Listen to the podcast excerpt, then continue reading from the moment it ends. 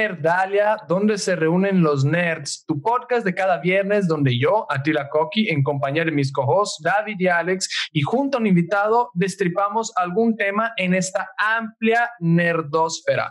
Conmigo, el que faltó el último episodio porque andaba cazando ballenas cosmonáuticas, el survival, el niño conspiranoico Alex. Cazando ballenas con pipas de agua. Si ubicas, ¿no? Sí, porque aquí no hubo agua como una semana en el centro de La Paz. Y elefantes azules. Ah, no es cierto. No, era mi cumpleaños. Sí, allá a Sí. visitar a la familia. Qué mejor forma de celebrar que, que yendo de cacería por ballenas cósmicas. Así es. Ándale.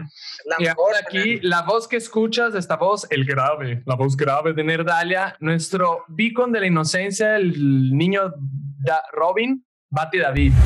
Ándale, ese soy yo. Mi voz viril viene a seducirlos como cada semana. Ah, bueno.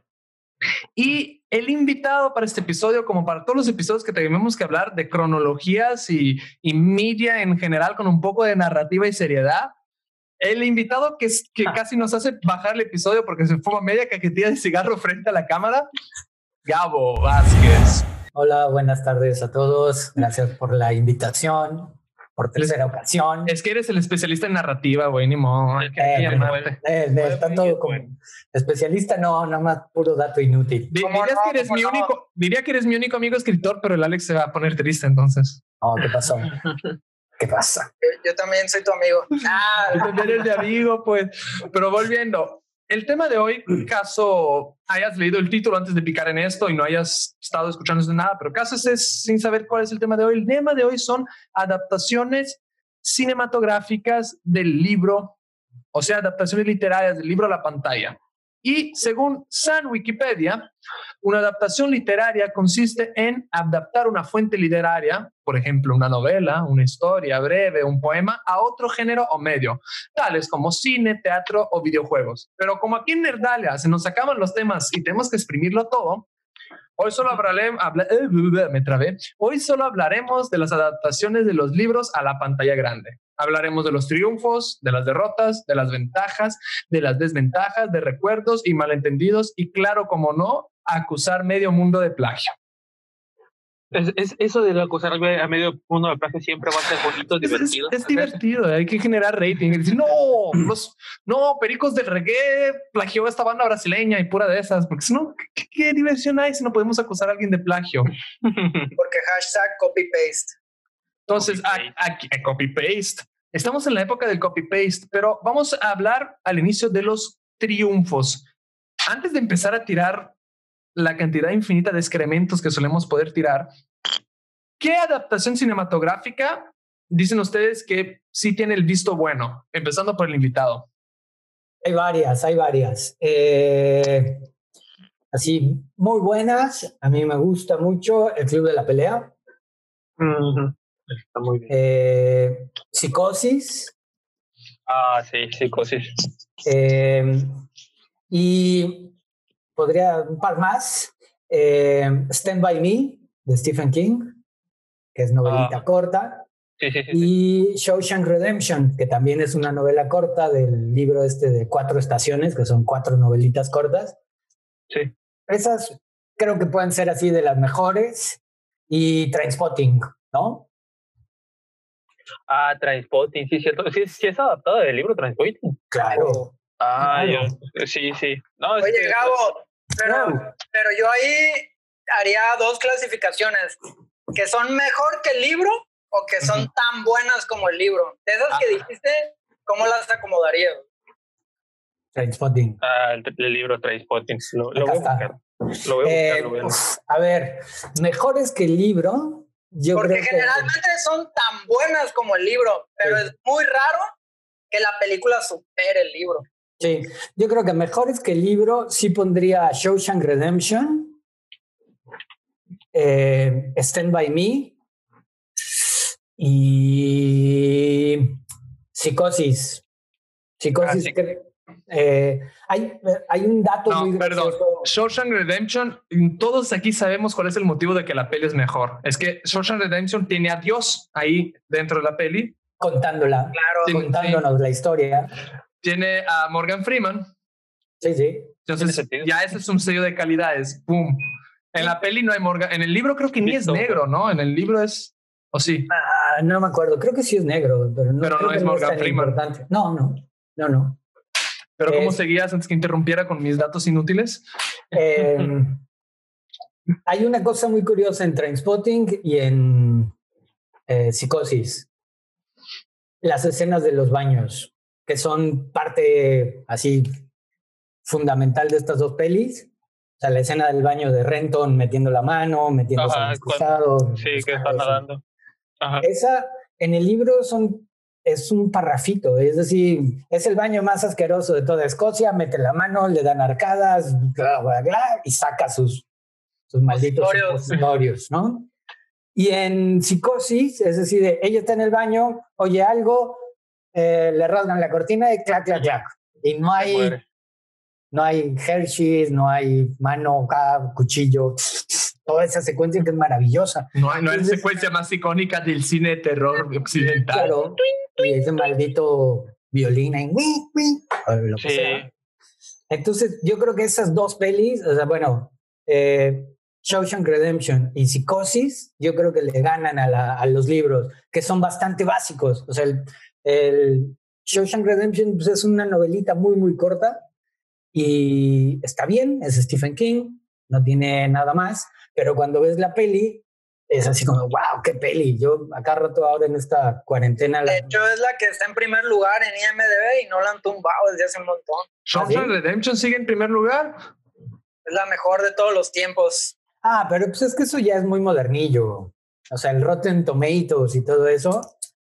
De, Mira, el problema de Rotten Tomato y MDB y de darle la voz al. Mira, el gran problema de darle la voz a cualquiera, como este programa, es que luego le das voz a gente imbécil o que sigue ideologías y que luego califican o descalifican por mejor No, o pero, peor. pero ahí lo, hay, hay un apartado donde te explican que es una fórmula matemática que hace no sé qué cálculo con los puntuajes que da el usuario, más la crítica, más los premios, más no sé qué.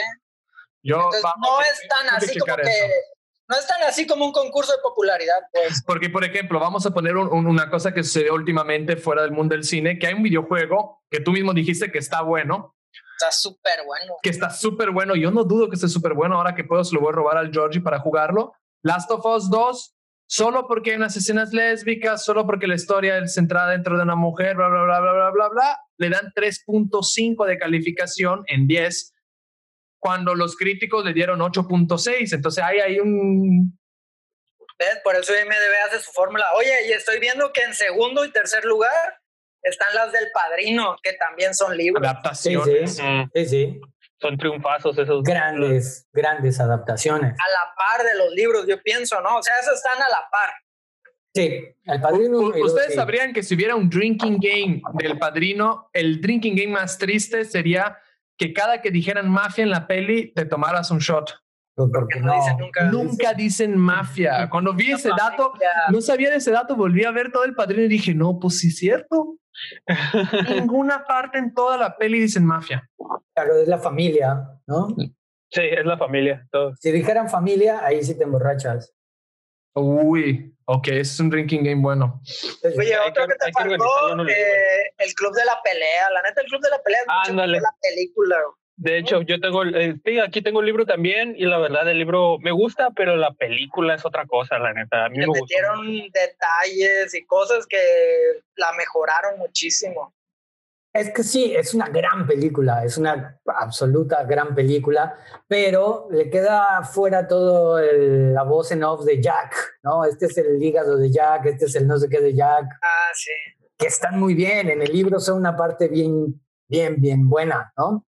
Y luego cuando vuelves a ver, lo, lo que le pasa al Club de la Lucha es que cuando la vuelves a ver, pues ya, ya sabes que está hablando solo, ya no sé qué, ta, ta, ta, y ahí pierde ese factor, ¿no? Y, y si gusta escuchar más de eso, pues, escucha el episodio donde también tenemos de invitado a Gabo, que fue el episodio de spoilers, que damos ese y muchos más spoilers. Para Pero- los que disfrutan del spoiler. Sí, Spoiler yo- del yo creo programa, que tenemos que empezar a hacer como otros podcasts, pero hay podcasts que cuando se ponen muy ofensivos ponen una sirenita. Nosotros vamos a poner, cuando nos empecemos a pasarnos de spoiler, vamos a poner una sirenita así al inicio del programa. Spoiler. Spoiler del programa, llego tarde al programa. Ok, tú, David, ¿cuáles son tus adaptaciones cinematográficas literarias favoritas? Ok, mira, eh, me gusta mucho, pues ya la de hace rato la comentamos aquí entre nosotros, la de Drácula de Francis Ford Coppola. Me gusta también el Club de la Lucha. eh, me gusta. ta- Hay un, hay un cuento, no recuerdo el título, pero se- es- está escrito por Stephen King y la película está, o sea, es sobre el cuarto 1802, creo que es. Sí. Ajá, eh, sí, esa, así. la película me gusta mucho, el cuento también me gustó mucho, pero creo que cae en lo mismo, en lo- si lo separábamos así como lo hizo Gabo, creo que el Club de la Lucha y ese cuento están este, arriba de la, bueno, arriba de la obra original, ¿no? O sea, se me hacen mejores, pero siguen, si- siguen siendo obras que me gustan. Y aunque sigo, aunque yo le sigo viendo fallos, y también van a decir que es muy, este, que está muy trillado, me gusta mucho Civil War tiene muchos detalles, tiene muchas cosas que me chocan, pero me gusta, no tanto como la obra original, pero me gusta. Y te digo por qué, porque es muy visual, güey. La obra original, güey, la obra original está muy densa, tiene muy buena historia, pero la ventaja que tiene no, no está sobre, no está sobre la obra original, pero la ventaja que tiene es que es muy visual, pues, o sea, tiene explosiones. Lo único, lo único que adaptaron de la obra original es el nombre. Sí, tiene sus, es que tiene muchos detalles, güey. Obviamente no es, eh, no es mejor que la, que la, que los cómics, pero es, es algo que a mí en lo personal me gusta. Y pues la verdad, este, lo disfruto. Yo sé, nomás vi al Gabo a levantar las manos. No, yo no me meto aquí. Mi versión, mi versión de pobre de Civil War llora por tu culpa. Dile que lo siento. Pero a mí, a mí me gustó la película, pues tiene Pero muchos sí. de- detalles y la verdad, este, me hubiera gustado que hubiera estado a la altura de la obra original, pero me sigue gustando. Por, precisamente porque es muy visual. A mí me gustan mucho las películas de acción y tiene mucha acción. Entonces, es Pero por eso que cualquier película donde salga un personaje que se llama Capitán América, obviamente va a estar chafa. Oh, Pero El, el- el soldado del invierno te está Capitán llorando. América es así como... No, ya, ya dijimos porque Capitán América está chafa. Porque Capitán América lo hacen Capitán América gracias a una super vacuna y América es uno de los países más antivacuna que existe. Entonces no, no puede existir. No, no puedo. Pero Alex, ¿tú cuáles son tus adaptaciones favoritas? Oye, pero yo me confundí porque solo películas. No, so- de- del libro a la película, sí, porque luego podemos hacer del cómic a la película, porque el cómic es una ventaja. El cómic, ya para hacer película, quiere decir que te saltas el storyboard. Para los que no saben lo que es el storyboard, es, se hace un guion, primero del guion se hace un, un cómic para explicar cómo van a ser las escenas y de ahí se graban las pelis. Pues si tienes un cómic, ya te saltaste el guion, ya te saltaste el storyboard y vas Ahí a grabar. entraría la de Sin City, ¿no? Claro. Eh, pero este, ese es Ah, otro episodio. Ese es otro- Prácticamente era un storyboard esperando ser filmado. Sí, es Para las es adaptaciones de cómics, sí, cierto. También debí mencionar a Watchmen.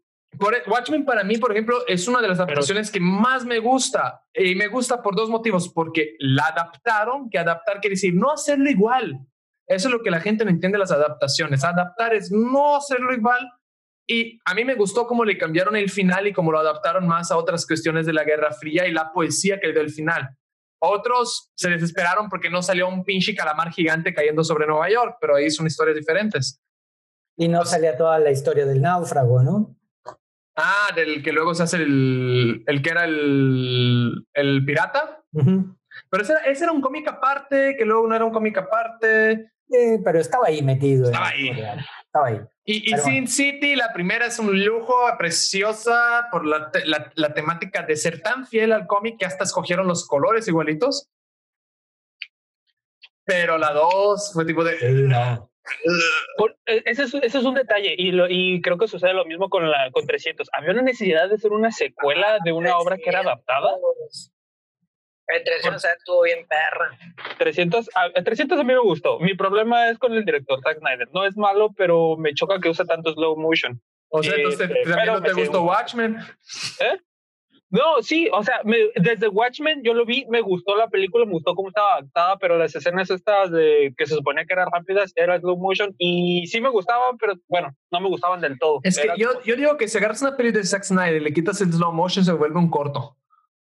Claro. Sí, sí, porque el, el, sí, el, el, güey abusa, abusa, pero. Abusa. Abusa del slow motion. ese es mi problema con, con, con Zack Snyder. Abusa del slow motion. En La Mujer Maravilla también me pasó lo mismo. Que me gustaba la película, era buena, pero el slow motion me decía. Pues Zack Snyder también, La Mujer Maravilla. Sí, Zack ah, Snyder. Creo que sí, o, era productor, pero por él. La Mujer Maravilla es de una directora. No, la ah, segunda, la primera no. ¿La primera no? Que yo sepa, no. La, la, la, que, la que hicieron hace poco, la de. La que salió como en 2017, que de hecho fue a ver con mi novia que le dije me gustó, pero es el director. Me, choca que use tanto slow motion, pero para lo demás se me hace bien. Pues, Se llama Patty Jenkins. Entonces, no O sea, imagínate el escándalo. La mujer pero, maravilla dirigida por un hombre, sería como. No, pero el, el nombre de Zack Snyder me parece, creo que si no era como director, era como productor o algo así, güey. Será como que el Capitán América lo dirigieron mexicano, es como... Pero pues es como lo que decían de... Ah, no, Zack Snyder fue guionista. Ah, guionista. Como lo que decían de Black Panther, que todo el crew era negro. Puede ser. Ah, Un absurdo hollywoodense. Oh, pues okay. en la época ya todo está en raro. Mientras a mí, que nadie nunca me hace las preguntas porque yo tengo que hacerme las preguntas solo aquí como pinche club de la pelea. cuéntanos, cuéntanos, por favor. Somos, invención de tu mente. Que, sí, son todos ustedes invención de mi mente. Un día voy a ver estos videos, estoy yo solito con, con muñequitos. no, para mí, el Drácula de Coppola y una que casi que, que es encontrada, pero me gusta mucho, el Frankenstein del 94 con Depardieu con Gerard Depardieu. Para mí es una de las mejores adaptaciones de Frankenstein, porque sí se pone en ese Frankenstein emo, ese Frankenstein afligido y es bonito. Llorón. Pues, ¿Qué Frankenstein es? Un llorón de 300 kilos con pedazos de metal. Es el primer emo. Sí. primer emo. Antes de que fue, fue emo antes de que fuera mainstream. De hecho, se trae así maquillado y todo, ¿no? Sí, no, no, deja tú. Si te ves el Frankenstein de esta serie que me gustó mucho, que fue una adaptación de varios cuentitos medio mezclados, que casi es una novela, eh, Penny Dreadful. es, una es, una serie que, que al final aceleraron para acabar con muchas series y ya sabes, cuando aceleran una serie para que se acabe, se fue a la basura. Pero el Frankenstein de Penny Dreadful, ese sí era emo, hasta tenía el pelo como Skrillex así de lado porque aquí tenía toda la cicatrizota, tenía un pinche agujerote. No, ese sí era emo, emo, emo mal pedo. Hasta tenía el clásico maquillaje rosa que se hacían aquí los, los morritos emo. de cuenta. Pero ok, hablamos de adaptaciones que nos gustan ahora, adaptaciones que nos dieron en la madre, sea porque somos fans o sea porque literal la calidad basura fue basura. Harry Potter, eh, malas adaptaciones. Uf, eh, tengo varias, tengo varias aquí anotadas. Eh, lo peor, la, peor la, que hasta hoy, si sale, en una, si sale en una pinche plática, una peda, tú te levantas de la mesa, te acomodas, agarras la cerveza mejor, así le pegas al vato y esa, esa, ¿cuál es esa peli? Hay varias, hay, hay tres, dos son del mismo director, no, hay cuatro, tres son del mismo director, no, tres, tres, y una que no es del mismo director. Hay dos de Kenneth Branagh, Tres. Tres de Kenneth Branagh. Haciendo matemáticas. Sí. Eh, el Expreso de Oriente de Agatha Christie, Artemis Fowl que acaba de salir y Frankenstein, todas dirigidas por Kenneth Branagh, son terribles. ¿De qué año es ese Frankenstein de Kenneth Branagh? No me acuerdo, pero es con. Ah, la que eh, me gusta a mí. La de Robert, De Niro, no, Robert De Niro es este Frankenstein y de, bueno, es el monstruo y eh, la criatura. Y Kenneth Branagh es el doctor Frankenstein. Es terrible, es como una broma de mal gusto. El, Oriente Express, eh, la de Agatha Christie. Esa es nueva, ¿no? Esa salió hace un par de años, creo. Y está súper mal contada porque de entrada te cuenta el misterio y dices, bueno, ¿y ahora qué? Si ya lo sabemos todo es muy mala, está muy mal hecha esa no, No es, la del asesinato que no creen y que, y que, al final. Sí, sí, no, no, ahora me, me, corrijo, perdóname la vida, me van a odiar. Que siempre lo confundía, siempre me corregían. No es Gerard Depardieu. Gerard Depardieu había sido candidato para esa peli. ¿Quién es? Mi Frankenstein que me gusta es la de Kenneth Branagh.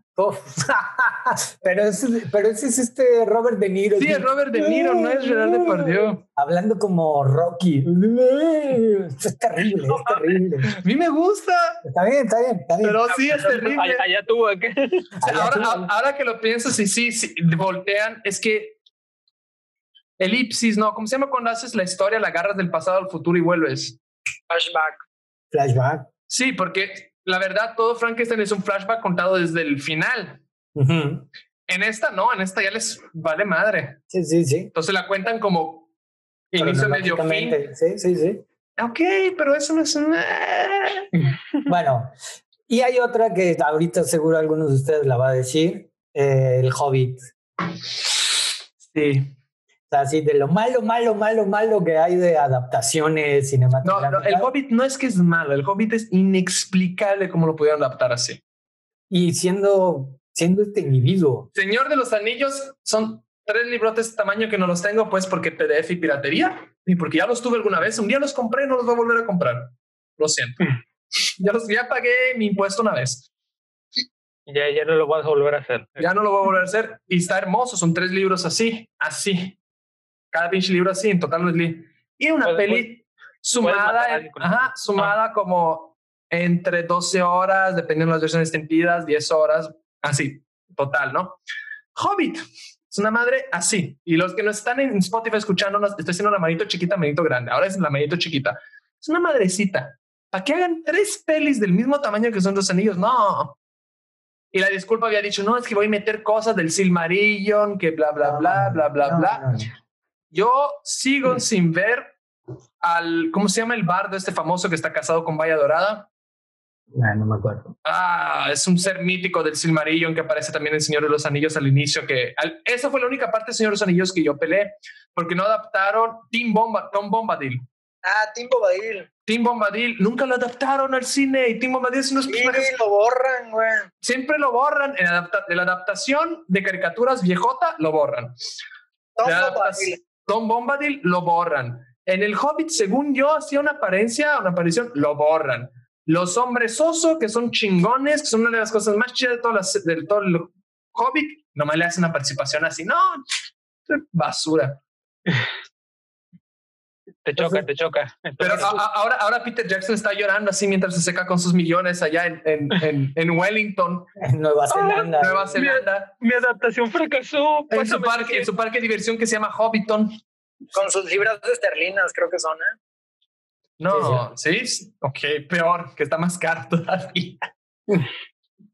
Oye, pero a mí no me gustó ni El Señor los Anillos, la neta. ah, Ya de ahí dije, ay, no vi las del Hobbit tampoco, güey. La neta, a mí lo que no me gustó fueron los efectos especiales del ejército de fantasmas, güey. Se ve horrible, güey. Así se ve de PlayStation 2, güey. La marea verde. Pero perdóname, ¿sabes por qué se ve de PlayStation 2? En la época que salieron las pelis, el videojuego más chingón que había Era el Play 2. era el PlayStation 2. Pues ni modo. O sea, pero fíjate, ahí es donde se ve lo rico de los libros. No, el sea, los libros problema- tienen los mejores efectos especiales. güey. Tiene los mejores gráficos, güey, las mejores texturas, güey. 4D, güey. No hay nada 4D. como la imaginación humana, güey. Absolutamente de acuerdo. Pero el problema Pero- que yo entiendo que tuvieron es que en la primera los efectos se ven bien chidos, en la segunda se ven bien chidos, en la tercera quisieron reutilizar todos los sistemas que tenían en la primera y la segunda, pero ya cuando llegó la tercera, esos sistemas eran cinco años de... Ya, ya estaban viejos, pues ya estaba. Ya, se Obsoletos. habían Ya están viejos. Tanto es que a los dos años salió el remasterizado con extendido, que fue chulo. Eh, a mí me pasa algo parecido con, pues ya ves que vivimos en La Paz, ¿no? No sé si han, han leído La Perla de Steinbach, Sí. que pasa en La Paz. Y ves la, ves la película, o sea, se va a escuchar bien tonto, pero es en blanco y negro. O sea, y no hay nada como los colores de La Paz, ¿sabes? El mar, cómo te imaginas toda esa luz que van narrando. Y luego aparte, la filmaron como en Acapulco, no sé dónde. Entonces ves las olas y ves el mar y dices, pues eso no es La en el caso, güey. Eh, en Cozumel. sucia. Acá. Pero bueno, es que eso es parte de, de adaptar algo, ¿no? O sea, eh, Hay, por ejemplo, una película de Michael Douglas, de, la de Dos Bribones tras la Esmeralda Perdida, que ustedes yo creo que no la vieron porque eran muy jóvenes cuando salió, Kathleen Turner y Michael Douglas, y se supone que están en Colombia y está filmada en Veracruz y sale este eh, Arau, el de como agua para chocolate. Perdóname, perdóname, pero ambos tienen un buenísimo café. Sí, sí, sí. Es válido. Una onda selvática. Entonces pasa como en La Perla. Era más fácil ir a Acapulco porque en la época de oro del cine norteamericano, Acapulco era, era un lugar importantísimo. Ahí vivía Johnny Weissmuller. Yo las adaptaciones, Tarzán, ¿no? las adaptaciones geográficas, yo las apoyo muchísimo porque yo soy fan del spaghetti western y la mayoría del viejo este spaghetti western está grabado o en España o en Italia. Nomás iban. Ah, nomás iban y se tomaban unos paneos así de unos cañón en Estados Unidos, bien chidos, bien lentos porque la cámara era muy mala y ya. Y luego todo el resto lo grababan en Italia, España, en cualquier otro lugar que no fuera. Es como decir, no me gustó Señor de los Anillos porque no lo grabaron en la Tierra Media. Bueno, pero es muy diferente que vives en La Paz y esperas que se No, La Paz. sí, sí, O ahí- sea, es como Pero ¿quién pela la paz en el mundo? Pues, solo los La reina Isabel, güey. Por eso digo que solo por ser de paseño, por ser paseño, es casi obligado que no te va a gustar la. Aparte, te voy, te voy a decir, agradece que es en blanco y negro. Porque si hubiera sido grabado en los días con color, de seguro le hubieran puesto el pinche filtro amarillo culero de luces que siempre le ponen a sepia, México en cualquier sepia. pinche libro de Hollywood. Hasta en Traffic, ¿no? ¿Se acuerdan de esa película? Claro. Güey, es, Claro. es carrilla porque parece casi, casi. Yo estoy esperando la peli que se burle de eso, que, este- que haga como el güey, estos estoy y me crucé a México y haga así, Ya lo han de haber hecho, ¿no? y así, luces claras y aquí, seco, Creo- amarillo, Creo seco. que sí lo hicieron. Hay Una, una película de Chingan Chong, así que eso pasaría. Exactamente. Eh, ¿Qué otras? Ah, bueno, hablando de esto, de lugares en donde se filma, ¿cuántas películas hemos visto que pasan en Cuba y terminan siendo Puerto Rico, la República Dominicana, ¿no? Porque no pueden filmar en Cuba. Los de la mayoría de las películas no, no se pueden filmar en Cuba, ¿no? Las que los Rápido y Furioso fueron e hicieron una. Y no, y, y Juan de los Muertos, pero porque era cubana. Sí, no, no, pero películas americanas que así, ah, vamos a atrapar al narcotraficante cubano y se supone que iban a Cuba, siempre era la República Dominicana o Costa Rica, una cosa por el estilo, ¿no? Y México Live, hay una película española que se llama Punto de Mira, algo así. No, es una película norteamericana que se supone que sucede en España. Y, Y la este, hicieron en México. y está toda hecha en México, se ven los segundos pisos y se ve el zócalo, entonces eso es el zócalo. Y nada más le colgaron banderitas españolas por todos lados. Del 2008. Ujú. Y que pasa como muchas cámaras, ¿no? Y que están buscando. Sí, sí, sí. Ha- Hay un atentado contra, un presi- contra el presidente de Estados Unidos. Sale hasta el, sale hasta el estacionamiento subterráneo del, de- del Museo de Antropología. Ahí es donde agarran al presidente y lo meten al... No, se pasan. Es Sí, de sí. Antropología, hay un penacho ahí en España. Pero bueno, es eso que tú dices. Ahí no hay eso, ahí no existe eso. Eso es, eso es Iztapalapa, vamos, ¿no? Está sobre, la- está sobre las chalupas. No, acá, pa- pa- mira, para mí la peor adaptación, y eso no es de, de- de literatura, yo soy italiano. Y para mí cuando en las pelis gringas, o- y ustedes lo deben sufrir de lo mismo con el español, cuando las pelis gringas ponen a alguien según hablar en italiano, porque el personaje es italiano de la mafia italiana y yo estoy así de... Ah, o cuando a ustedes le ponen un segundo muy mexicano y está hablando como pocho y tú dices, no, esto no es mexicano, hermano, no. ¿Sabes en cuál se ve horrible eso y se nota así uf, de la peor manera? A- En la aparte de las pelis de John Wick, ¿cuál? En la última de Rambo, Uh, Ah, uh, que pasa en Tijuana o no sé dónde. sí. Bueno, primero ponen una española reportera, no sé qué, que su personaje es súper malo. Eh, ponen al que la hizo del papá de Luis Miguel. y, so- y dices, esta gente no sabe hablar, eh, no sabe hablar como mexicano, ya ni, no, ¿no? Y es terrible porque los diálogos son súper acartonados. oye, pero eso ya raya en racismo, la neta. No, raya en Hollywood nadie- raya en racismo. Es como, No, ah, eres en hispánico, ya. Eh, Ah. yo, yo creo que raya en la ignorancia, güey. Raya No- en no la ignorancia, exacto. En no decirle al señor director, oiga, señor director, así no, así no se dice eso. No, es que hay consultores, supuestamente hay trabajos que son consultores de acentos, consultores de habla. De, sí, de diálogo. de diálogo. Pasaba en el Red Dead Redemption 1, ¿se acuerdan? Que había un general de la revolución que hablaba como de Puerto Rico, como... Ah, el pinche güey hablaba como reggaetonero. Decías, güey, qué pedo, así como, supone que estás en la revolución. Pero quién sabe cómo hablaban en México en esa época, no tenemos registros de audio. Tal vez hablaban como No Puerto hablaban. Rico. Pero tenemos sus cartas y eso. Sí, Ahí sí. ya hay Ah, sí hay un audio, ¿no? De por fin, Sí, sí. Sí, Sí, hay- lo, lo grababan en unas- unos pinches cilindritos de carbono raro, tecnología steampunk de la época. magnetófono. En los magnetófonos, gracias, perdónenme. bueno, falta David que nos diga su no sé qué y luego tú. Ok. La, pel- la película que la neta digo yo que fue, fue la peor adaptación que he visto y que la neta no perdono por nada del mundo fue La Torre Oscura. No he La Oscura de, de Stephen King, güey. Ah, claro. Fue- terrible. Fue una cosa horrible, güey. Una, me pateó directamente lo más profundo de mi alma, empezando por mis gumaros, güey. O sea, desde ahí empezó la patada. Eran siete, eran siete libros, son siete libros, ocho que digan. Que yo los quiero leer, Ajá. que me los vas a tener que Este- prestar. Tengo, tengo seis ahí, el, eh, de esos seis he leído cinco, güey. Y la neta, pues, me, o sea, me han gustado con lo suficiente como para todavía querer seguir le- leyéndolo, porque todavía me faltan esos dos.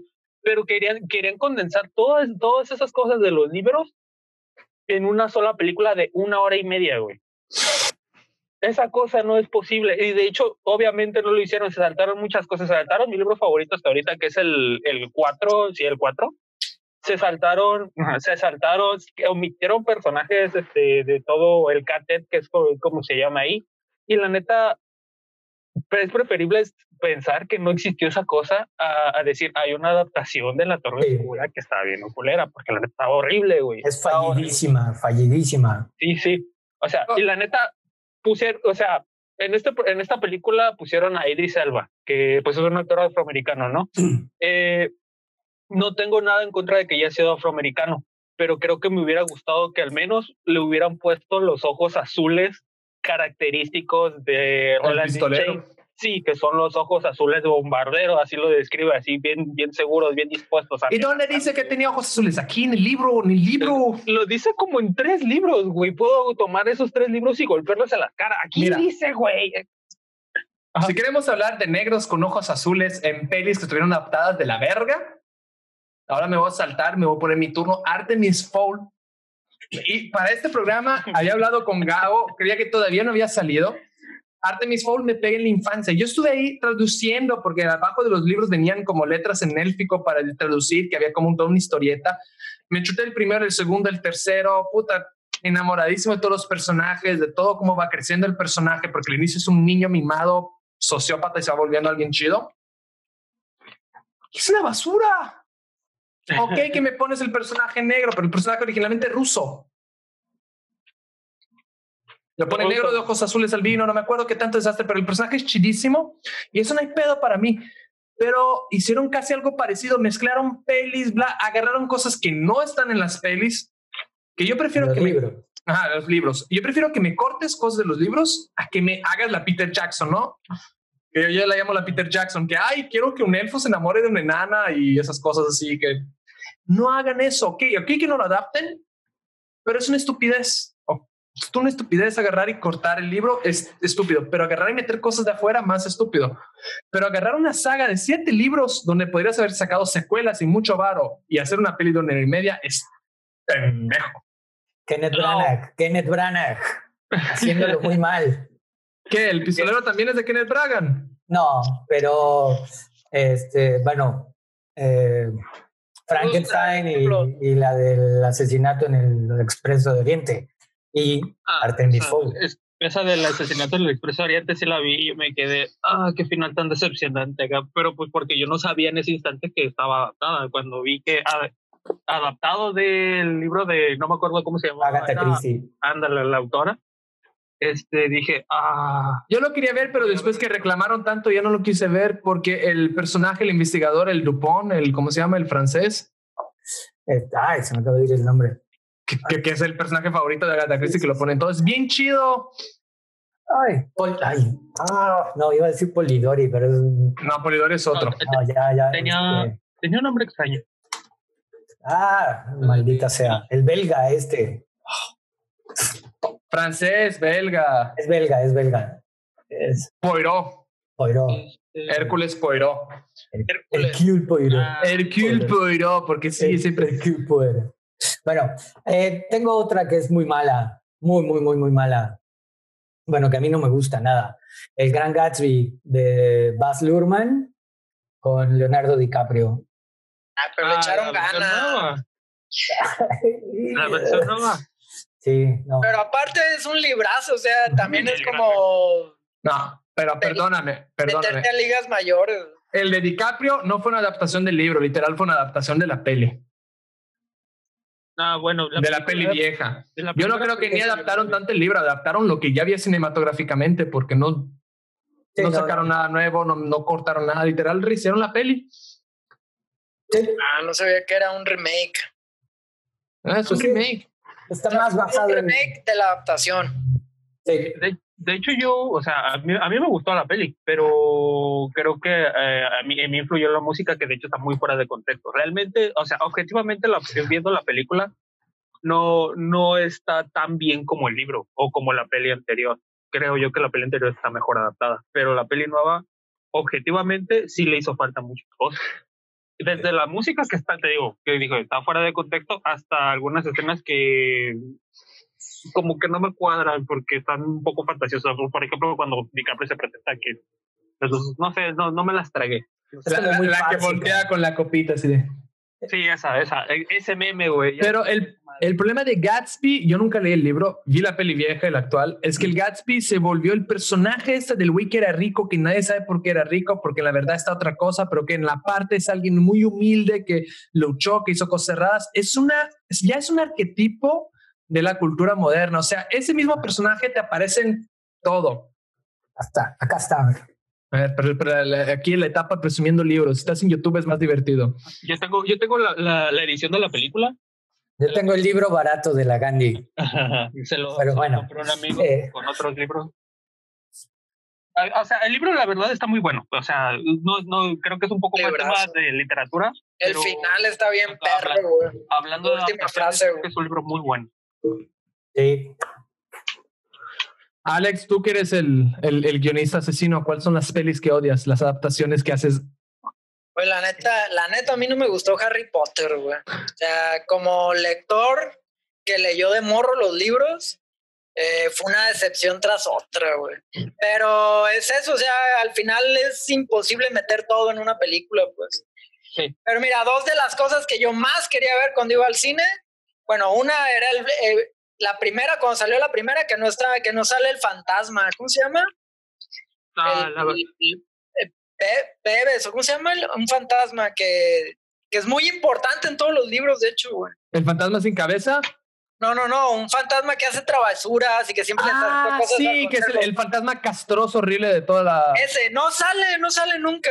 Es que en sí no tiene importancia en la historia, si tú lo piensas. Es chido, está todo el tiempo Pero apareciendo. pasa, ese, ese es el Tom Bobadil de Harry Potter, güey. O sea, que no es importante, pero que es carismático, pues. O sea, No, por que- Harry Potter a mí me mama cómo las adaptaron porque las adaptaron bien, pero yo leí las, los libros y esos guiños, esos detalles del mundo mágico de Harry Potter, que era lo que lo hacía bonito y rico la historia, los quitaron totalmente. Yo me acuerdo hasta hoy, creo que está en el segundo libro, en el tercero, en el segundo, que Harry Potter está hablando con el papá de los Weasley, preguntándole cuál es su trabajo, porque el trabajo de él era checar el mundo mágico y el mundo mugle entre medio.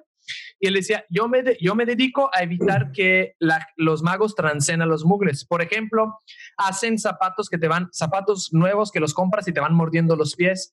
Hacen llaves que te las pones en el bolsillo y se van encogiendo hasta desaparecer y va haciendo una lista. Y tú hacen calcetines que después que los lava desaparece el otro y va contando cosas y tú dices, ah, caray. Y te das cuenta que la verdad el zapato nuevo que te compras y que te duele el pie, no, es porque un mago lo hechizó. La llave que siempre te pierdes es porque algún mago. Entonces empiezan a hacer un chingo de lista de cosas de la día a día que ya que eres adulto y dices, ah, caray. Entonces, Oye, eso- no, Tengo machín ganas de volverlos a leer. entonces, es unos guiños bien bonitos, los guiños de todas las tiendas del callejón diagonal y todas esas cosas están bien chidas, pero si lo vas en un libro va a pasar. ¿Qué? Oye, y la otra, los, cada los, peli. Los partidos de Quidditch los quitan totalmente así, no salen, güey. Sale Ah, que sí, ya va a empezar y se acaba, güey.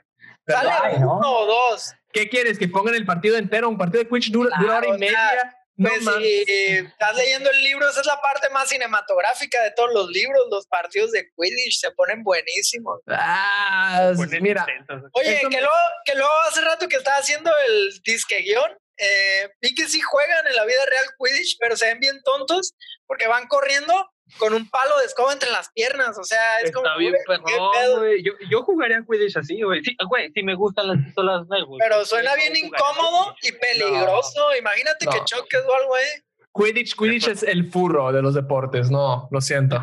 Sí, está muy raro. Mira, me gusta Vistas, güey. A mí no me importa que me digas porro, güey. Me gusta, me gusta, ¿cómo se llama? Este Bojack Horseman, güey. Me, me viene guango que me digas. Ah, ok, vale, vale. Pero por ejemplo, ¿por qué no adaptan Running Man para deporte de la vida real? Ah, no. La peli es muy mala. güey. Es horrible, pero Es ¿por qué, horrible. por qué no adaptan este deporte? A ver si sí, chingón. Hubieran adaptado Running Man. A ver, Podría- todos en la televisión viéndolo. Podrían adaptar las, las, las carreras que tenían en Alita esta, Alita Robot de Batalla. Ah, el Rollerblade. Sí, ese. Esa es otra, esa es otra peli que adaptaron y yo me quedé así con Alita. No sé si es una muy buena adaptación del manga o una mala adaptación. Yo creo, güey, o sea, viendo las películas que adaptan del manga al, al, al cine, güey, creo que Alita fue la que mejor ha sido Alita. tratada. Alita Robot de Batalla, güey, fue la Sí, que porque- mejor fue tratada, güey. ¿Ves Porque fue hecha por gringos. Sí, Es Dragon Ball Evolution. Es más, la, la- el Avatar, la leyenda de, la, la leyenda de ni siquiera es anime, güey. Y está, está tratado horrible, güey. Y es es, que, es que ese es el peor momento de Shyamalan, ¿no? Haciendo Avatar. Es así como, no, no, ¿Qué te lo no. dieron? Sí, sí, claro. Es que No, tenemos sí. que recordarnos algo también, porque muchas veces siempre le damos madre al director, al actor.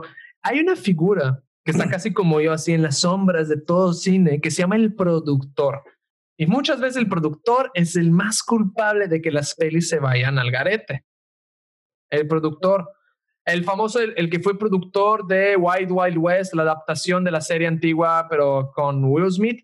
Ese güey, hay historias, hay stand-ups del mismo güey que hizo Dogma, del director de Dogma, del escritor de Dogma, que es ese. Ajá, del gordito que hacía las, Sí, que, que te cuenta la historia que tuvo con ese productor, del productor de Wild Wild West, y tú dices, madre, y empiezas a investigar en el mundo del cine la figura del productor y dices, no. Entonces hay, ahora las próximas veces que hay una peli que no te guste, checa quién es el productor más que el director. Y hablando de productores, una curiosidad, una curiosidad aquí que les había reservado. Existe sí una adaptación fiel del libro, que fue una de las primeras adaptaciones que se llama la peli Avaricia de 1924 de Eric von Stroheim, que fue adaptada de la novela MacTig del 99 del escritor naturalista Frank Norris. Lo estoy leyendo esto, perdón si lo leo mal. El director tenía la intención de rodar cada elemento de la novela al más mínimo detalle, dando lugar a una épica función de nueve horas y media.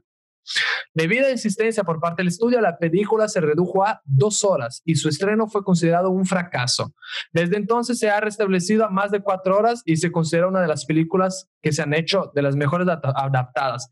Pero chécate el caso. Él quería adaptar una novela que está como así, ah, tipo una novela de 400 páginas y le dio una peli de nueve horas y media. Imagínate si vamos a adaptar todos los libros de la manera que él hizo. Imagínate ver Señor de los Anillos. No manches. No, pues no. O sea, yo, yo, yo, yo me imagino la Torre Oscura. Hay libros que fácil, un solo libro son mil páginas. güey. Y- Oye, pero ahí está el ejemplo de Juego de Tronos. ¿Qué? Es Eh, una ahí- adaptación magistral. Ah, ah, ah, ah, ah, La neta sí, porque no es la misma historia, no es una calca, o sea, puedes ver la serie y leer los libros y te sigues. Pero, por ejemplo, a mí me gustó mucho el inicio que tenía eso del Juego de Tronos, que es toda esta malicia del juego de las sillas, porque como una- un juego de las sillas, de las pedas, de las quinceañeras, pero con güeyes con armas, tipo ahí malicia y se va yendo de uno en uno. Pero como que a mitad de la serie lo pierden porque hay personajes muy importantes y cosas, hechos, facciones muy importantes de todo ese pinche juego que lo mandan a la chingada.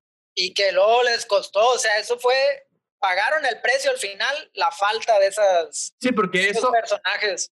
Ujú, Pero eso entra en un tema mucho más importante. Hay libros que deberían ser adaptados a series, no a cine. Las sagas especialmente tienen que ser series. Sí. De hecho, de hecho, creo que ese era el plan. O sea, yo siempre, ahorita me estoy remitiendo mucho a la Torre Oscura, lo sé. Pero el plan original de la Torre Oscura era hacer una película, hacer una serie de tres, de tres temporadas y que esas tres temporadas, una estuviera entre película y, y serie, ¿no? Una película, una temporada, una película continuando la serie, una temporada, una temporada de la serie continuando la película y después una película para terminar la saga. Que para mí, a mí no se me hacía mala idea, pero... Pero, por ejemplo, lo que puede haber pasado con Torre Oscura es que consiguieron comprar los derechos, pero para hacer una película.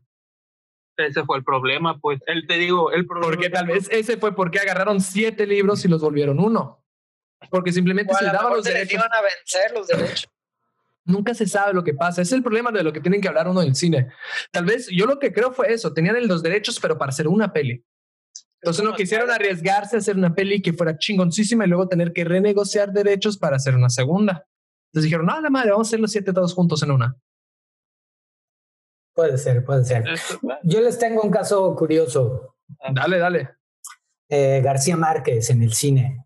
Ah, Eh, híjole, es súper fallido. A mí me parece súper fallido, pero el amor en el tiempo del cólera no fue tan malo. a mí no me gusta nada. Pero hay una, hay una película del 85, 86, por ahí, 87, no sé, italiana, de Crónica de una muerte anunciada, que es muy, muy, muy, muy buena. Y hay una película muy, muy curiosa de los años 60 que se llama En este pueblo no hay ladrones, que es un cuento de García Márquez. Y en la peli sale Monsiváis y sale Juan Rulfo jugando dominó así. Porque es de los años 60 y ahí andaban ellos.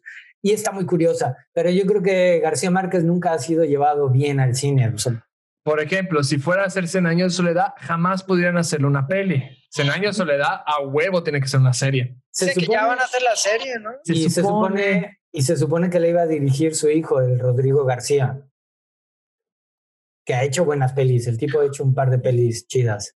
Yo digo que hay otra cosa muy importante cuando adaptan un libro a una serie, a una peli o algo, que el escritor del libro esté como consultante creativo. Eso, eso es algo que ¿Tú crees que eso es algo bueno o es algo que la neta puede dar cagada? Porque, por ejemplo, en esta serie de The Witcher, el escritor A.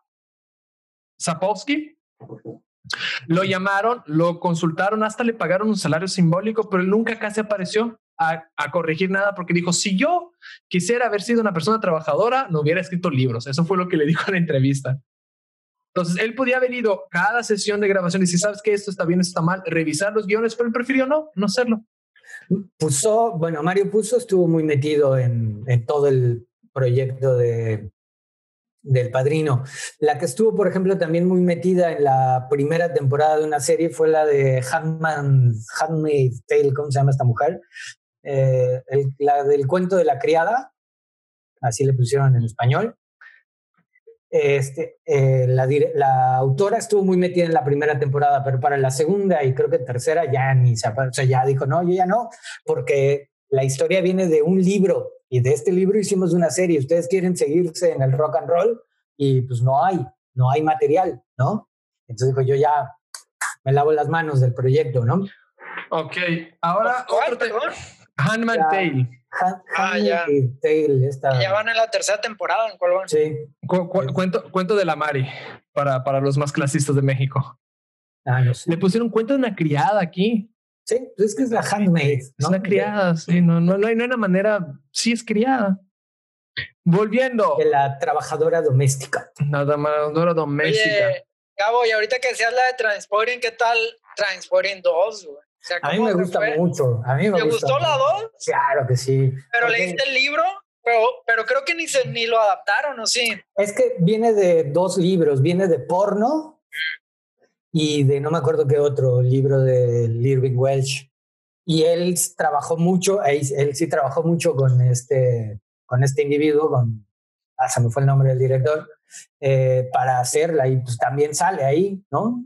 Sí, es el que vende carros, ¿no? ¿Qué? Sí, traficante. Sí, sí, Danny Boyle. Danny Boyle. Por ejemplo, esas pelis yo no leí los libros, pero uno de las críticas que fue con la segunda parte de Transporte dijo, no, es que no me gustó, no la vi creíble, no la vi. Y ahí dije, a ver, yo en mi, en mi pequeña familia italiana tengo parientes cercanos que hicieron la vida Transpotting y te digo, cuando llegas a tus 45 años en la vida Transpotting, es eso, es decadencia, es tristeza, es no hay rock and roll, añoranza, no hay rock and roll. Ya, ya, nos veremos cuando lleguen a los 45. A ver, no, imagínate, ah, caray, el micrófono. Imagínate a ti a los 45, no, ya sabrás. Ya está todo usado. ¿Saben quién adapta muy bien? Todo usado. Todo usado. Todo usado. Así dijo, güey. Chale, qué pinche impresión va a tener la gente de mi ahora. David Fincher. David Fincher es muy uh. bueno adaptando películas. Por ejemplo, adaptaciones de películas de la ciencia ficción que originalmente eran cuentos cortos y se hicieron peliculonas. Ay, caray, peliculones. También fueron eh, Total Recall. Total Recall es un cuento de 16 páginas. Ah, sí, y perdóname a mí cuando dijeron, vamos a adaptar mejor Total Recall de la literaria, cuando hicieron esta Total Recall de ahora, de los ¿Qué vas a adaptar? ¿Qué es el cuento? Es de 16 páginas y se acaba cuando él sale de la, del, del lugar donde le hacen el Total Recall. O sea, no hay todo el resto. No existe. Entonces, cuando empezaron a decir, no, es que esto va a ser más fiel, carnal, es un cuento de seis páginas. Y el otro es Yo Robó. No, yo, eh, yo robó, güey, andas bien mal. yo robó. no, yo robó. Geografía del PRI. Exacto. ¿Qué eres, diputado? yo Robot, pero es una, Yo Robot es un mash de varios cuentos, hicieron algo totalmente aparte. es pésima, pero hay otra que es inteligencia artificial. Inteligencia artificial está adaptado de un cuento que se llama Los, los super juguetes duran todo el verano. Y acaba exactamente cuando el otro niño va a regresar. Cuando hicieron, cuando hicieron, sí, los super juguetes duran todo el verano, David. Hasta Bárbara te lo dio en clase, lo más seguro. Sí, sí, sí. No, es que lo estaba, lo estaba confundiendo con el hombre bicentenario. Y el, el hombre bicentenario es otra pinche piratada, pero sí está bueno. Perdón, el hombre bicentenario sí. me gustó. El hombre bicentenario pero buena la película. El es un cuento de 10 páginas que te cuenta como una es como un intento de rehacer Pinocho porque el osito literal es el, el grillo sabiondo que en la versión italiana original se muere a las primeras cinco páginas porque lo aplastan.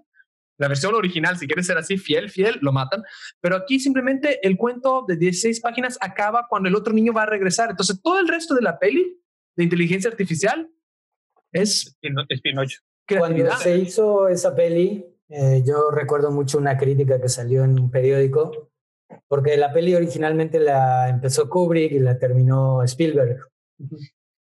Entonces decían, tiene la inteligencia de, Kubrick y lo artificial de Spielberg. Qué, Qué patada fea. me dolió, güey. Qué patada. Y mientras tanto, el, el, el, ¿cómo se llama? El crítico de cine así están tomando su, su cafecito. Oh, oh, oh, oh deja, deja, veo, pelis francesas que nadie puede digerir que solo yo me las mamo porque las tengo que mamar. Deja veo cine iraní. Nunca veo cine, cine iraní en blanco y negro. Y sin diálogos. Y sin diálogos. Impresionista, no. Pero eso son, eso para mí y Blade Runner fueron adaptaciones. Ah, caray. ¿Qué pasó? ¿Qué pasó? ¿Qué pasó aquí David invocando? Fueron adaptaciones mejores que el libro, porque literalmente el libro se acabaría. El de K. los sueños, ¿cómo era? Los robots soñarían con... con sueñan las, Sueñan los androides. Sueñan las ovejas con androides robóticos. Serían los androides con robots, eh, con ovejas eléctricas. Ay, caray. casi, casi, casi, casi. que Yo Robó es un librazo. Por ejemplo, Yo Robó no existe como libro tal, es un compendio de cuentos. Sí. Que fueron hechos donde están, sí, donde están las leyes de la robótica, y ahí va evolucionando sobre de ello, pero pues... Pero por ejemplo, yo robó una basura, pero esas otras dos, inteligencia artificial y Blade Runner, fueron para mí mejores adaptaciones porque adaptaron, no copiaron, adaptaron, se fueron para el carajo. Pero en realidad no sería una adaptación, sería inspirado en, ¿no? Pero hay que hacer publicidad, hay que jalar gente para que veas la... Hay que garantizar esos boletitos de los fans para que la peli se coste, entonces sí tienes que poner adaptado. Para mí hay una peli muy, muy buena. Hay, bueno, de Bret Easton Ellis. Hay dos pelis muy, muy, muy buenas. A ustedes que les gustan los superhéroes y que les cae muy bien eh, Iron Man, cuando quieran ver a Robert Downey Jr. en su máxima decadencia, vean Less Than Zero. En México le pusieron corrupción en Beverly Hills y es eh, una película, es la segunda novela de Bret Easton Ellis. Ah, no sabía que había película, güey. ah, fue, sí, sí. fue la, la que, una de las últimas que grabó antes de todo el desmadre de la pistola y el alcoholismo, ¿no? Sí, cuando estaba en su apogeo juvenil decadente y que ya luego cárcel y me la- lo siento mucho su señoría. Esa, esa peli es muy, muy buena. Y Es que si paras para Psycho. pensar, si paras para pensar en esa peli, el güey ni, ni actuó. no, era, Downey natural- era, era él. naturista, era naturalista. No era un actor. Exacto, era un actor de método, podríamos decirlo. Ok, ¿saben ustedes cuáles son los libros, cuentos más adaptados Pues debe estar al cine? Yo Verne, yo creo, ¿no? Dickens, Dickens. eh, Drácula, obviamente, en todas sus facetas. Vas dos, vas dos, muy bien. Sherlock Holmes, Eh, Julio Verne, ¿no? fotos ¿O qué? donde aparece Sherlock Holmes, ¿no, no sería? Sherlock Holmes sí, pero más a series. Pero Sherlock Holmes sí. Ah. Pero es que Sherlock Holmes, si los comparas a estos libros que tengo en la lista aquí, fue menos adaptado. Te pongo el primero. La Cuento de- Biblia. la Biblia. La Biblia está ahí hasta el final. Cuento de Navidad de Charles Dickens es el más adaptado. El más adaptado. Para mí la mejor versión es la de Bill Murray, que es, una- es malísima, pero es tan mala que es buena. La de los Muppets, eh, curado. Los tres mosqueteros de Dumas. Ok. Alice en el País de las Maravillas. Ah, claro, sí. Hasta hay una lista de País de Maravillas turca, como el cine turco es fantástico. Tienes que ver el Capitán América turco, es que es el villano de la... No. El Conde de Montecristo. Ok, claro, bien bonito. Drácula. Drácula y Frankenstein para mí es- son las mejores y peores adaptaciones que hay, porque luego hay Drácula 3000, Frankenstein en el espacio y esas cosas fantásticas que hicieron. tenemos, tenemos nuestro Drácula mexicano, Germán Robles. Ah, pero ¿alguna vez vieron Blácula? Sí, sí, sí la vi. Blácula, hasta Forever Blácula. Sí, sí, sí. Con su ropa disco. Pero Blácula. Germán Robles fue muy reconocido y de hecho eh, se supone que eh, ah, Bela Lugosi le prestó uno de los trajes para, para hacer Drácula en México con Abel Salazar y Germán Robles. Pero Germán Robles. Ah, bueno, aguanta. El mismo. Ger- ¿De qué Germán es famoso? Robles. Germán Robles hizo muchas, bueno, hizo esta de Drácula mexicana, que es así un clásico, y luego interpretó durante muchos años a, a El Quijote. Era un actor de ascendencia Ah, ya sé mexicana, quién. Flaco, alto, narigón. eh, y Puta, es, una, es una peli de los años 50 mexicana, la de Drácula. Muy, muy buena. ¿Dónde me acuerdo que él salía de malo en alguna pinche serie peli que vi últimamente? Ah, no sé, pero seguro de malo también la habrá hecho en alguna de, del Santo contra algo. Sí, tiene cara de malo. Malo forever. Ok, siguiendo en la lista, Frankenstein, claro que sí. Drácula, Orgullo y Prejuicio. Orgullo y. Prejuicio llegó al, al tan punto de ser adaptada que hubo Orgullo y Prejuicio contra zombies, ¿cómo fue? Sí, No, orgullo, prejuicio y orgullo, prejuicio y zombies. sí. Orgullo, Prejuicio y zombies. Romeo y Julieta, la es una de las más adaptadas. Que para Claro, mí, perdón, ¿no? la versión de, del, del niñito, del niñito rubio de Leonardo DiCaprio. DiCaprio está chida. Está chida. Aguanta, me van, me van a matar porque pero está Es chida. Baz Luhrmann también, ¿Es quién? el mismo director de la de del Gran Gatsby. A mí me gustó porque adaptó al mundo moderno como sería literal las espadas eran pistolas marca espada. Así sword tenía el nombre de la pistola, pero se memorizaron diálogos originales, entonces de la nada Sí. había diálogos no y diálogos originales puestos en una estaba muy raro, pero para mí me gustó un chingo. Y además tiene un montón de partes en la Ciudad de México, el castillo de Chapultepec, en la colonia del Valle. El- la, la catedral esa donde pasaron La fue iglesia de la del Valle. que siempre que pasas con tu querido taxista, siempre dicen, en esta iglesia grabaron la... No, es más fuerte que el taxista no poder decir que en esa iglesia grabaron la de, la de Romeo y Julieta con el niño rubio. Y claro, la Biblia. La Biblia tenemos Noé, que fue una de las, las más adaptadas, son Noé, los diez mandamientos, Sansón, la pasión de Cristo y no, no más eso, son las más adaptadas. Claro. Y claro que Jesús Cristo Superstar y The Life of Brian. Ah, The Life of Brian. Sí, sí. La última tentación de Cristo. La última tentación que fue tuvo todo su desastre, pero esos son los libros más adaptados que hay. Yo creo, que a Frankenstein no le ha ido bien en el cine. Al hombre invisible tampoco le ha ido bien en el cine. es que el hombre invisible, no, sí, no, mira, todos los de Wells no les ha ido bien en el cine. Sí, no, este. Todos los de Wells no les ha ido bien en el cine, si para pensar. ¿ustedes no han leído a James Elroy?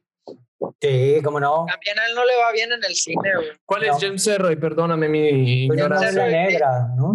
De detectives en Los Ángeles. Son súper buenas esas novelas. Son como de ese libro que quieres leer en vacaciones, que sabes que no te va a aburrir. Así que hay un montón de misterio y balazos y mafias. Está perro, la neta. De él no es la de. Los Ángeles Con Bardem. ¿Con Bardem? ¿Cuál? La de. Ay, que la que es el sicario, este. No, no Country for No Country. ¿Ese es de Corman McCarthy o de quién? Es de Conrad McCarthy, que ah, es otro. Que también la, de, la de The Road es muy buena, la, la de Viggo Mortensen. A mí me gustó. Sí, pero también yo le voy más a la novela, está súper intensa.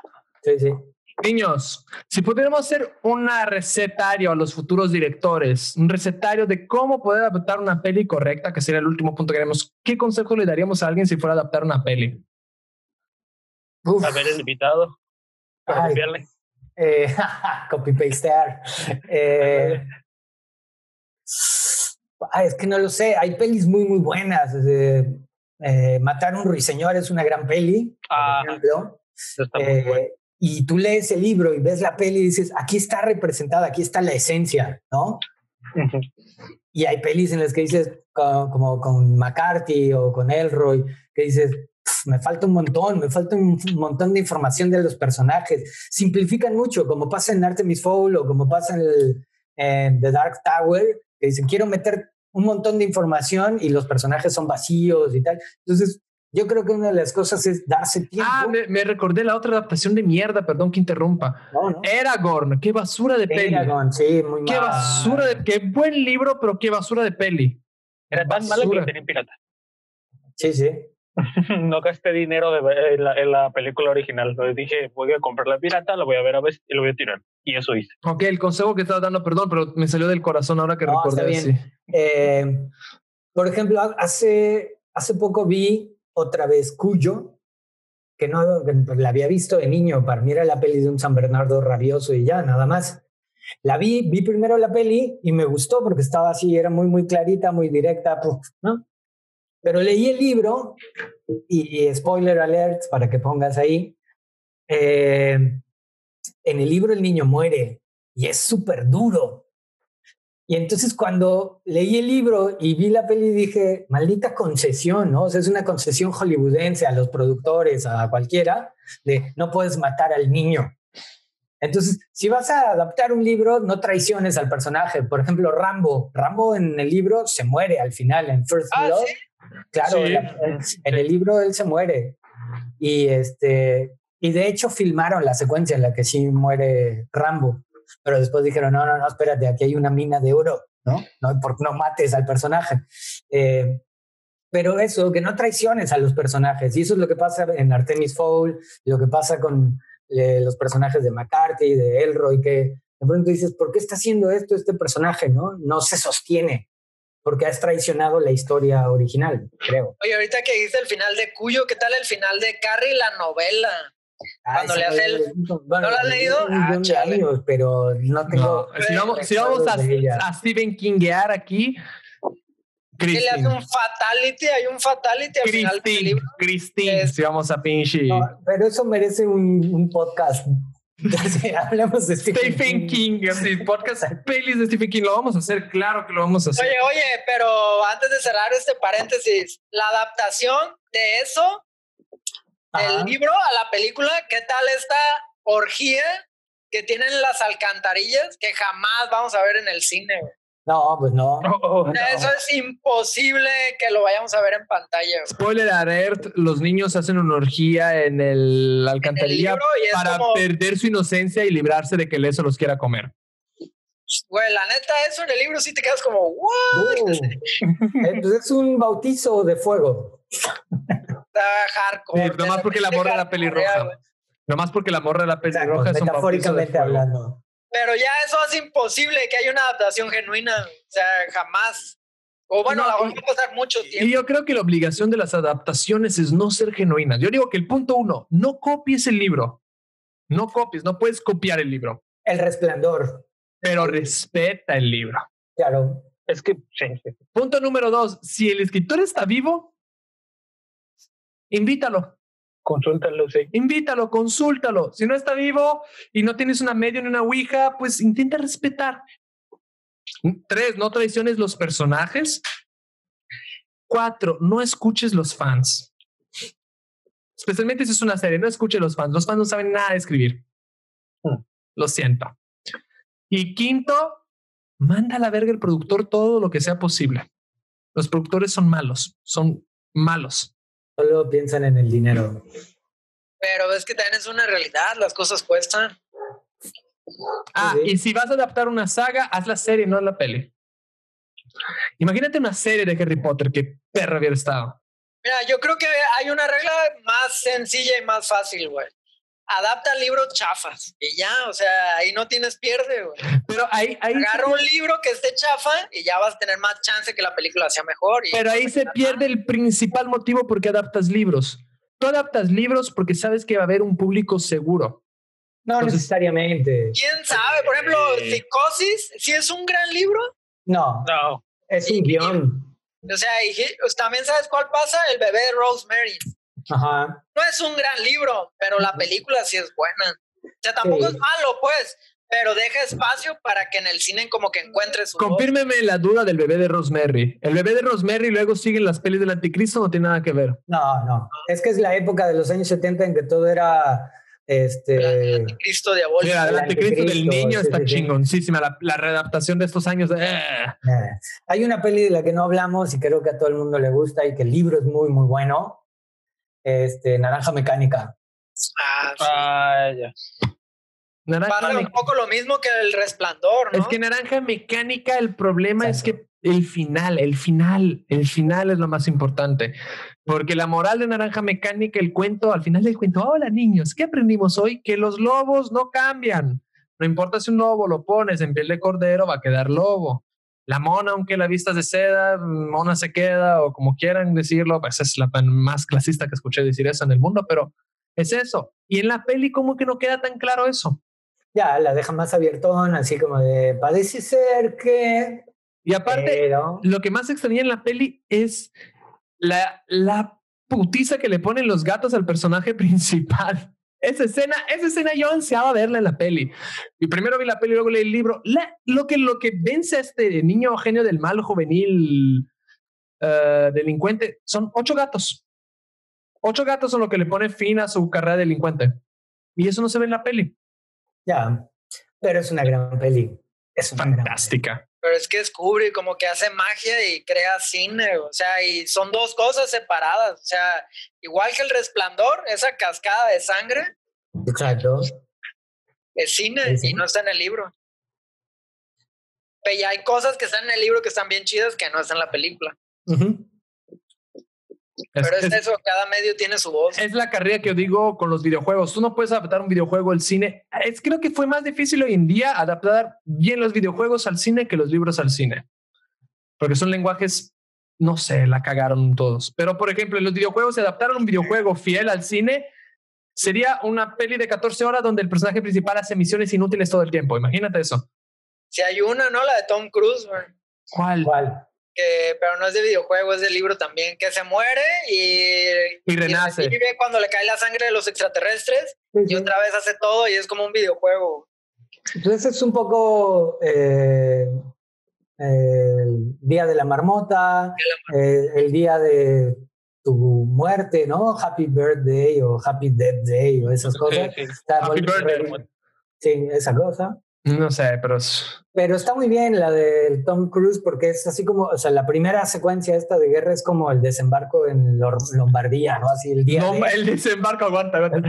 El desembarco en Lombardía. Perdón, en Normandía. Me imagino los seis bajando en Lombardía, en Italia y, ah, caray, llegamos en el lugar errado. Es, bueno, es el efecto Mandela, es el efecto Mandela. y hay un, chico de güeyes allá comiendo pinche prosciutto, así que ¿qué es? ¿Y los, y los derrotan. Perdón, en Normandía, caramba. El desembarco Ese calor. Es que Gabo viene de otro universo. Sí, es que, es que la verdad Gabo, Gabo es un viajante de universos. En él, en él, la verdad, el malo, el malo era Mussolini. Ya lo descubrimos. Es que la verdad en él... Tenemos que borrar todo esto. Sí, y, y la bomba nuclear cayó en Cozumel, por eso, historias raras. Miren fijamente aquí. por favor. Ok, vamos a despedirnos consejando una peli al público, que vean esta peli, esta adaptación. Primero, Gabo. Eh, una que me gusta mucho, eh, bueno, dos de David Fincher, Perdida con Ben Affleck y este, El curioso caso de Benjamin Button.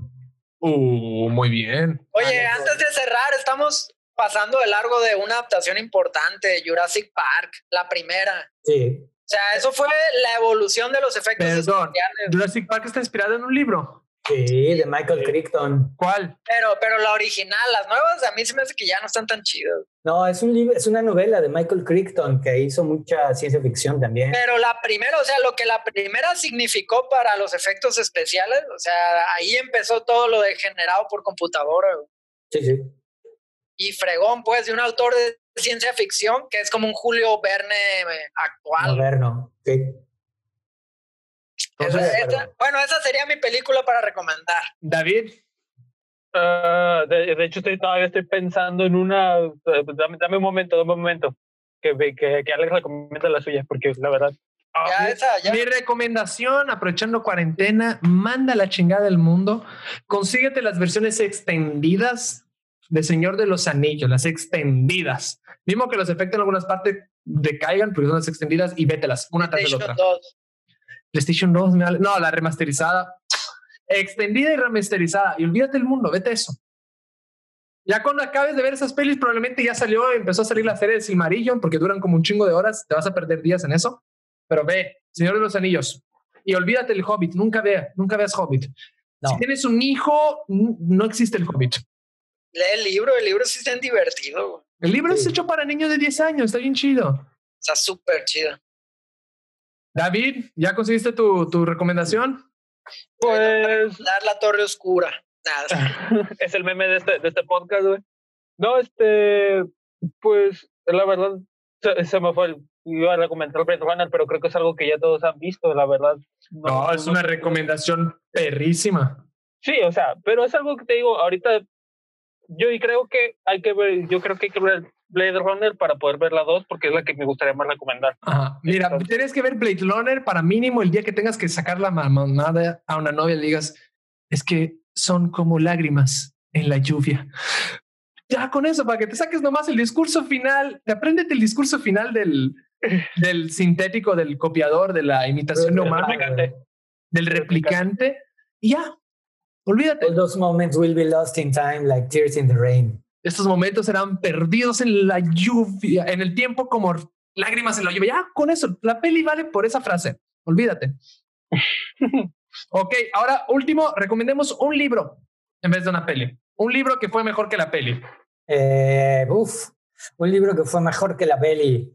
Eh, ah, el Padrino está muy bien. Eh, American Psycho, Less Than Zero. Matar a un ruiseñor es muy bonito. Y a sangre fría. Ah, sangre fría. Este, yo diría, pues Drácula, o sea, me gustan mucho las películas de Francis Ford Coppola, pero Drácula me gusta mucho el libro. Me diría El Gran Gatsby. que sí, la verdad, este, me gusta mucho la última película, pero es subjetivo, así como con lo de Civil War. Pero objetivamente, el Gran Gatsby está, el libro está mucho mejor que la película. Y pues la Torre Oscura, obviamente. yo la, la playa, no sé si conocen esa película con Leonardo DiCaprio. La neta no está tan chida como el libro. El libro es de Alex Garland. No, la neta no está tan chida como el videojuego. Hay playa, hay videojuego. Far Cry 3. Ah, no, Far Cry 3 pero, la playa. Así. pero la novela La playa está chidísima. Luego Claro. también el, el nombre de la rosa. Eso me claro. olvidó. Madre Dios, y había preparado para este episodio de que para mí era Gran libro. El Gran libro. perfume. El perfume ese era mi siguiente, que también la película no está tan chido, pero el libro, wow. Sí, sí. el perfume del libro es fantástico y el, el nombre de la rosa, perdóname, fue uno de los pocos adaptaciones que yo te digo chingón. Adaptación Mira. aprobada. Sí, es una adaptación del libro. Sí está muy chido, chida. pero sí estaba más perro el libro. No, claro que va a estar más perro el libro, pero si lo adaptaras fielmente como es, sería una peli de ocho horas.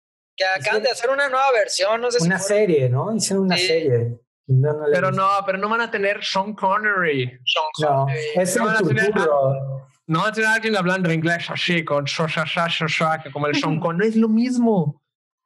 El escocés más escocés de toda Escocia. Bueno, eh, James Bond, todos son, todos, la mayoría son Ah, novelas.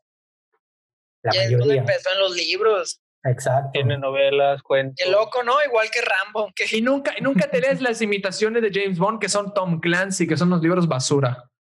Que engrandecen el Ah, estadounid- pero los el juegos están estadounidense. chidos. Los juegos están chidos, pero los libros son un enaltecimiento a la CIA, el FBI y todas esas cosas que no. Tipo Capitán América. A mí me gustan los de Sam Fisher, los de Splinter Cell. La que, Eh, Tom Clancy es, es, es eso. Ah, el juego del Splinter Cell, qué bueno era. Niños, ahora sí, volviendo, despidámonos. Cada uno de su publicidad, el invitado primero, ya sabes, es tu momento de vender tus libros. ¿Qué promoción tienes? Dime. Ah, bueno, eh, tengo una promo de tres libros por el precio de dos en Gabo Vázquez G en Facebook, ahí me encuentran. Están tres novelas o dos novelas y un libro de cuentos por bien varas, 300 pesos. Y nada, lean libros, aprovechen la cuarentena, en sus casas leyendo. Y viendo películas. Alex, véndete. Este, yo ahorita traigo el libro Yo Robo. Ah, sí. robo tiempo publicitario. Ah, Muy buen libro. No, yo nada, síguenme en mis redes, arroba Alex escribe, ahí me van a encontrar menciando. Perfecto. David, véndete, Eh, véndete. Pues venderme pues 200 la hora. No, no es cierto. Este, No mames, no, te doy como No, tú 100. sí vas a llegar a los 45 todo usado, oye, no manches. Tú sí vas a llegar todos los sábados 45, cabrón. Es que, es que Ah. no salen gratis los libros, mijos. Uno tiene que hacer algo, o sea, tiene que vender algo. Si es necesario venderlas, tengo que vender para tener más. ¿no? David, no hay este, problema, te doy chance, vende el enemigo, vende la competencia. No, este, no, pues ahí yo no tengo nada que promocionar porque ahorita estoy como vegetal en mi casa, así que lo único que les puedo decir es síganme en Instagram, eh, just one day, puntos entre cada palabra, o han escrito just one day, solo un David, un day, y si me siguen, ahí envíen un mensaje, los amo. Man- Mándenle su cariñito, su amor. Y también tu programa de radio de la WAPS, cuando vuelve el programa que estás tú? Ya, ya fue. Silencio y tristeza. Primicia, se acabó. Se acabó literaturología, ¿cómo era? Literaturología. Literaturología. Se acabó. Yo. Atila, yo vengo a que, por favor, dale like a todas nuestras redes, dale like al Instagram, dale like al Twitter, dale like al YouTube, ponnos en tu lista de Spotify. ¿Qué más falta? En Facebook, por favor, danos like. Ahí es donde ponemos todos los memes fantásticos que saca el David, las reseñas de videojuego que causan polémica del Alex. Y esto fue Nerdalia, donde se reúnen los nerds. Hasta el siguiente viernes. Adiós. Gracias. Buenas noches. Gracias por venir a Nerdalia. Hasta la próxima reunión.